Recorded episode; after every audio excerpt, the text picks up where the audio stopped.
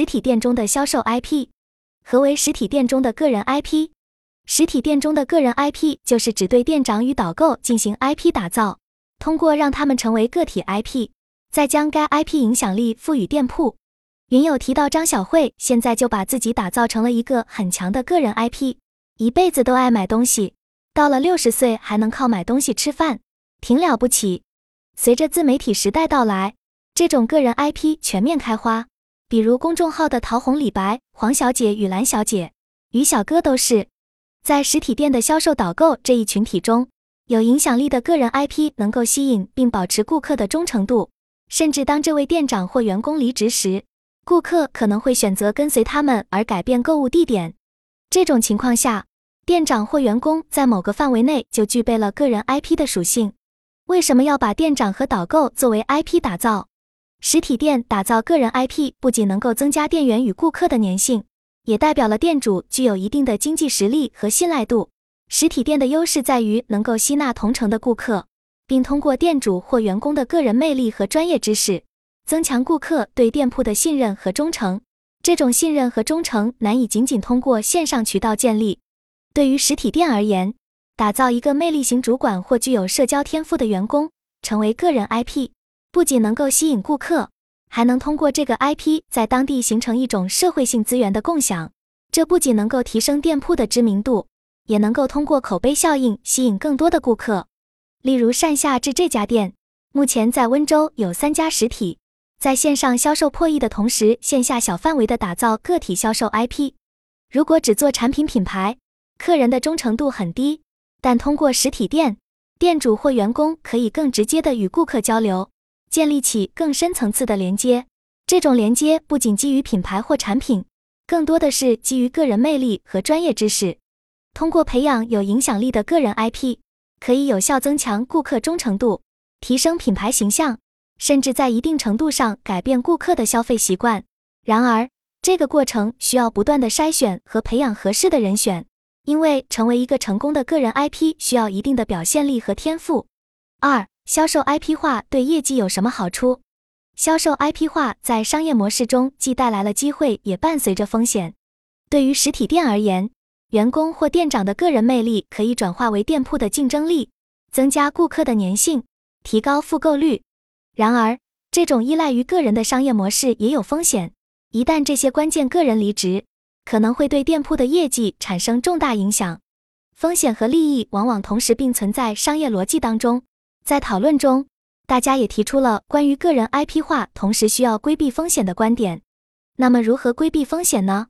管理和机制设置是关键，比如通过合理的政策和退出机制来降低因个人 IP 离职对业绩的负面影响。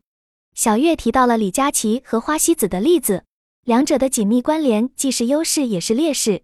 一方面，李佳琦的个人魅力极大地推动了花西子的销售，但同时，任何关于花西子的负面事件，也可能影响到李佳琦的个人形象。这就要求在个人 IP 与产品之间保持一定的距离，以避免一损俱损的局面。过度依赖个人 IP 的企业，后期也会进入去 IP 化的进程。比如董宇辉和东方甄选，个人 IP 只能是商业策略的一种，而不能是全部。正确的做法是在增加个人魅力的同时，确保产品和个人之间有一定的独立性。以规避潜在的法律风险和商业风险。三、打造实体店销售个人 IP 所遇到的问题有哪些？员工实操能力。实体店在打造个人 IP 方面，虽然有其独特优势，但也存在一系列挑战。这些挑战具体包括：员工流动性大且易流失，缺乏持续内容生产能力，工作量增加但效果不明显，执行力的不足，缺乏多项技能的能力。做 IP 需要会拍摄、剪辑、会讲话、有镜头感等，其实要求挺高。员工的高流动性可能会导致个人 IP 的连续性和稳定性受到影响，而且一旦个人 IP 有了一定的影响力，对方很容易自立门户。因此，实体店在建立个人 IP 时，需要考虑如何规避这些风险，并制定相应的策略来维持个人 IP 的长期价值。这种规避员工离职或自立门户的方式，大家可以借鉴。导购也好，买手也好，店长也好，只要有标签和内容，其实都可以做 IP。又或者借助技术手段做一个数字人 IP 或者虚拟买手 IP，也能规避员工流动风险。持续输出内容的能力，IP 有了，接下来的难点就是没有内容生产和加工。而实体店打造个人 IP 的目的，不仅是为了增强顾客的粘性和购买意愿，更是为了建立长期的顾客关系和品牌忠诚度。这需要不断的输出有价值的内容，提供情感价值，并且保持与顾客的有效沟通。如果没有长期的输出，就只能带来短期的利益。在这方面，需要当事人具备持续输入学习的能力，才有可能不断输出。从线上引流到门店，如何有效的将顾客从线上引导到实体店，是另一个需要考虑的问题。引流私域不是一个新的话题了。通过建立专属的工作微信号、开设小红书店铺，或者利用聚光等工具进行精准推送，可以将线上的关注转化为线下的实际购买，从而实现线上线下的无缝连接。通过有效的内容生产、风险管理以及线上线下的整合策略，实体店可以充分利用个人 IP 的优势，为顾客提供更加个性化和高质量的服务，从而在竞争激烈的市场中脱颖而出。一、实体店直播。效果更佳。在实体店打造个人 IP 和进行线上线下融合营销的过程中，直播成为了一个重要的工具。我自己的感受是，很多客户是通过直播增加信任和持续复购的。我们销售的珠宝类目比较特殊，有些客单价也比较高，有的客人会蹲直播间听很久，了解以后直接到店购买。现在实体流量本身就少，如果客人不来，你也不直播。客人怎么能找到你？如果你有视频和定期直播，会比图片更有说服力，也会吸引客人增加购买。对于直播的平台选择，需要根据品牌的定位和目标客群来决定。一开始我们选择的是视频号，但因为珠宝类目的限制比较多，转向了淘宝直播和小红书。抖音我们也尝试过，但不是很适合我们，因为抖音相比娱乐性更强，客单太低。而我们需要安安静静的来解说和介绍产品。通过这些直播，我们一方面打开了线上渠道，吸引了精准流量；另一方面也增加了本地客户到店的几率。实体店要自救，就要变换传统销售思路，进行互联网营销内容的学习。当然，直播内容的规划、创意和加工也是成功吸引客户的关键。通过提供高质量、具有创意的直播内容。可以更好的吸引和保持客户的兴趣，同时记录因为拍摄和直播带来的业绩变化，对于评估直播效果和进一步优化营销策略具有重要意义。二、具体如何运营？在讨论实体店打造个人 IP 和融合线上线下营销策略中，单夏至和急脾气小江是我认为成功的案例。单夏至是线上线下同时运营同步上新，价格一致。这是单夏至的小红书主号。这个主理人小姐姐是个资深买手，也很少露脸，所以他们 IP 不会太依赖具体某个人，而在于选品和产品呈现。他们运营的特点是内容都是长视频，会认真在讲品，每条视频都会挂链接直接销售。急脾气小江也是一个 IP，主营抖音，年销售额也能破亿。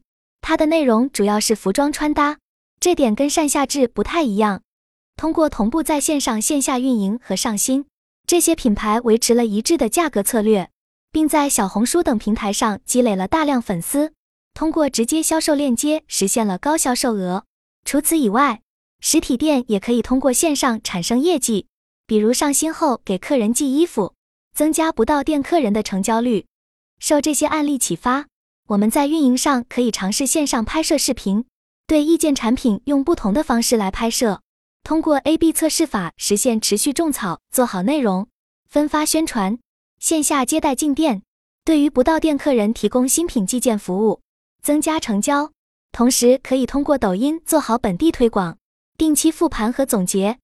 具体实战方法，具体实战方法，我总结了两条：一对标案例，我推荐一个账号，大家可以看看，它有很多实操性的干货。他们的品牌定位中低端。在抖音上做了团购，九点九块抵一百块，吸引本地用户进店买衣服。大家可以通过抖音官方开通同城到店的服务做尝试。二，每天更新一至三条量变矩阵。我推荐一个账号给大家参考，这很适合连锁店铺，采用多平台多账号运营，根据播放量来做叠加，测算业绩的量化数据。比如一个月一天拍一条，三个账号，每条播放量为一乘三十乘三乘两百等于一万八千，那么三十个店的播放量就是三十乘六十乘三乘两百等于一八万。作为线下实体经营者，如何把你采买衣服很好的卖出去，甚至卖出爆款？门店承接很重要。如果有个给力的 IP 带货，更有机会盘活货品。线上也是不得不做的渠道。坚持学习和拍摄，慢慢打磨是必然的过程。做实体 IP 是一条很难的长期主义路径，但后期也会很香。实体店与线上平台协同作用的销售策略，不仅提升了客户对品牌的信任度。还利用了线上平台的广泛覆盖范围来吸引更多潜在客户。通过持续创造内容和精心策划的社交媒体运营，品牌能够显著提高其市场影响力，激发客户的购买欲望，从而达到提高销售额的目的。